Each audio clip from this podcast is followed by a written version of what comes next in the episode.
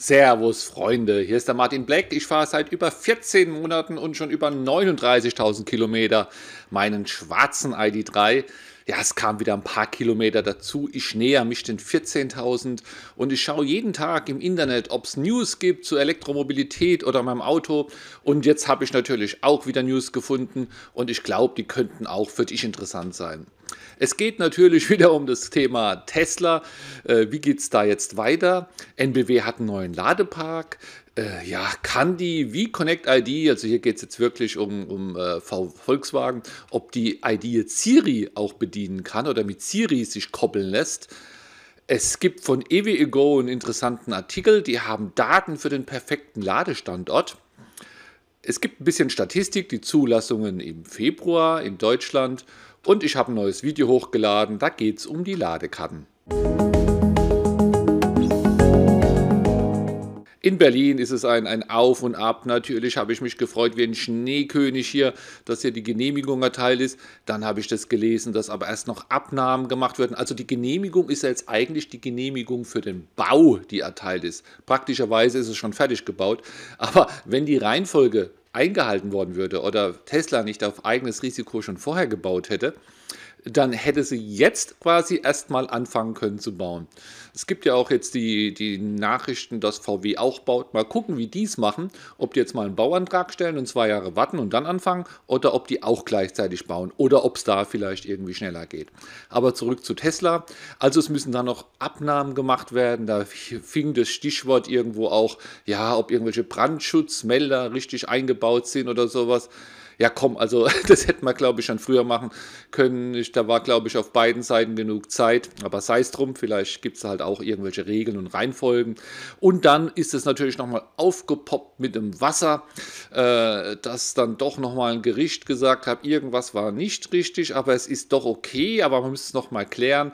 Also ähm, ich hoffe, dass sich das jetzt bald endlich mal alles in Luft auflöst. Tesla scheint optimistisch zu sein, in 14 Tagen oder drei Wochen, ich glaube 22 22. 23. um den Dreh drum soll es dort wohl zu einer Einweihung kommen, wo auch die ersten Ys übergeben worden übergeben werden sollen. Aber da gibt es immer wieder Neues dazu. Nicht nach Berlin fahren auf Basis von meiner Info hier. Lest lieber nochmal nach, was es da Neues gibt. Ja, hier lese ich es auch gerade nochmal. 30 Modelle Y aus Grünheide wollen sie da übergeben. Äh, ja, äh, die ganzen News, die ich vorleg, hab, vorlese, habe ich äh, in Links äh, unter das Video in die Shownotes beim Podcast gepackt. NBW hat wieder einen Ladepark eröffnet. Ihr erinnert mich an die Reihenfolge, die ich gesagt habe. Ja, erst liest man irgendwo auf Twitter, dass er fertig ist, dann sind die ersten dort im Laden, dann erscheint es in der App und dann gibt es auch die Pressemitteilung. Also hier ist die Pressemitteilung. Viele dürften schon wissen, in Biespingen in Betrieb. Das ist A7, das ist im Norden irgendwo zwischen Hannover und Hamburg. Für mich sehr interessant, weil das ja meine Strecke ist, die ich auch dieses Jahr wieder fahre. Ich fahre ja hoch nach Kiel. Und ähm, ja, das ist natürlich ein Ladepark, da könnte man mal vorbeifahren. Aber ich habe auch gesehen, wie ich auf der Landkarte geguckt habe, dass da im, im engen Umkreis auch nochmal Ionity ist. Also ja, ist schon manchmal komisch, wenn die gebündelt auftreten, die Ladeparks, oder dann manchen Regionen wieder gar nicht. Aber die werden schon alle wissen, was sie da tun.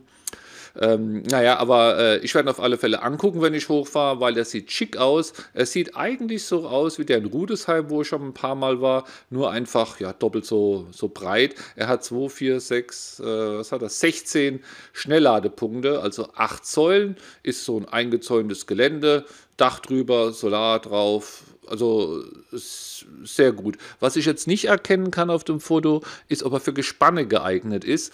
Es sieht so aus, wenn da überall so, so Blocker werden, um rückwärts ranzufahren. Vielleicht ganz hinten, das ist aber auf dem Bild jetzt ein bisschen klein. Naja, ich werde es dann sehen, beziehungsweise wenn ihr den sucht, da gibt es bestimmt schon jede Menge Bilder im Netz drüber. Aber äh, Respekt, NBW, sehr gut, schöner Ladepunk, finde ich gut. Es gibt Neues zur V-Connect ID App. Ja, vielleicht für Nicht-ID-Fahrer nicht so interessant, aber wir warten da, wir ID-Fahrer, immer auf, auf Updates, dass da mal ja auch verschiedene Sachen angezeigt werden, wo bei anderen Autos selbstverständlich sind. Dafür ist jetzt was anderes aufgetaucht, der Menüpunkt Frage stellen und dann kann man da übers Mikrofon auch eine Frage stellen, zum Beispiel, wie voll ist das Auto?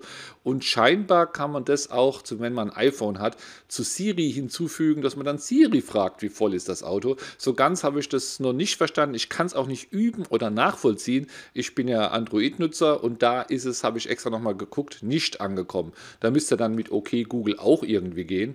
Aber ja, ist ein nettes Feature, wenn man oft mit seinem Handy spricht. Ähm, ja, aber ich gucke den Ladestand ganz gern da in der App eigentlich an. Aber ja, da kann mich ja belehren lassen, warum nicht?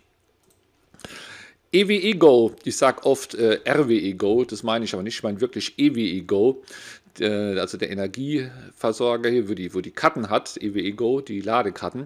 Und die haben hier einen Artikel auf ihrer Homepage, Daten für den perfekten Standort. Sie sagen, sie haben ein Tool bei der Planung von Ladesäulen, das jede Menge Daten auch hat, äh, öffentliche und kommerzielle Quellen. Und dann kann man scheinbar wie in eine Landkarte reinzoomen, um zu sehen, wo es Sinn macht, Ladesäulen zu bauen oder wo Ladesäulen gebraucht werden. Und da gibt es auch Unterschiede, dass es äh, an Supermärkten zum Beispiel wird davon ausgegangen, dass man da vielleicht nur 30 Minuten oder 60 Minuten einkauft oder sowas, während man an der Autobahn ganz wenig Zeit hat und es vielleicht andere Sachen gibt, wie zum Beispiel das Fitnesscenter oder Kino, wo man mehr Zeit hat, wo dann andere Ladegeschwindigkeit Sinn machen. Also es, es liest sich recht gut. Ähm, manchmal frage ich mich ja, auch, äh, hier ist ein Einkaufszentrum, da gibt es nur Schnelllader, ja, und, und dann gibt es irgendwo, wo man eigentlich Schnelllader bräuchte, nur eine Langsamlader. Also da kann man noch, noch viel verbessern. Ja, die wird aber immer besser. Bin ich auch immer noch, immer noch optimistisch. Es gibt in der Statistik gibt's was Neues. In, Im Februar gab 28.306 reine Elektro-PKWs, schreibt electrive.net, auch der Link unten in den Show Notes. Und ja, ich weiß jetzt gar nicht, ist es mehr oder weniger oder ist es gut oder nicht gut. Ich wollte nur noch eins dazu sagen. Ihr müsst gucken, wenn das mal mehr oder weniger wie der Vormonat ist. Das ist andauernd so, ja. Also Januar, Februar, März, da steigt es immer und April sinkt es wieder. Das hängt wohl immer noch mit den Quartalen zusammen, auf die die Autoauslieferer da auch, auch schauen. Ja, und dann ist also so eine Zickzack-Kurve. Also wenn da steht äh, Februar mehr wie im Januar, ja, das ist fast logisch. Und wenn dann da immer irgendwo steht April Einbruch viel weniger wie im März. Ja, das ist auch logisch. Also es sind eigentlich nur die Überschriften, die da ein bisschen irreführen. Guckt es euch im Jahresverlauf an. Oder was vielleicht auch ganz gut ist, ist, wenn die Zahl mit dem Wert im, im Vorjahr, also der Februar 2022, mit dem Februar 2021 verglichen wird. So ist es ja auch hier immer mit, mit den Corona-Zahlen. Ne? So und so viel Ansteckung im Vergleich zum Dienstag vor einer Woche oder sowas.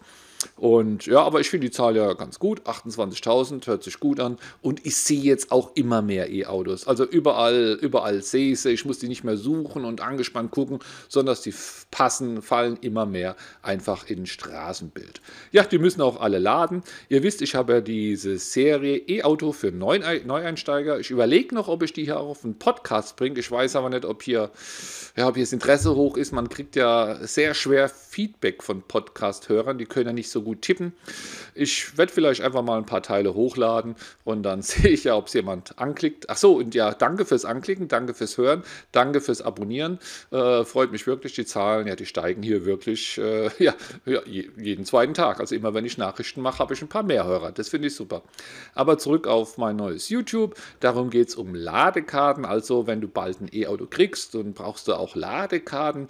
Und in dieser Episode, die dauert nicht so lange, zwölf Minuten, da erkläre ich äh, ja zum Thema Ladekarten, was ich dazu relevant finde, nach welchen Kriterien die aussuchst, aber ich sage dir auch, welche ich habe, vielleicht sind die ja auch was für dich. Das war's für heute schon mit den Nachrichten. Nur unter neun Minuten gebraucht, sehr cool. Und wenn es wieder neue Nachrichten gibt, dann hören wir uns wahrscheinlich spätestens übermorgen am Mittwoch. Ciao, ciao.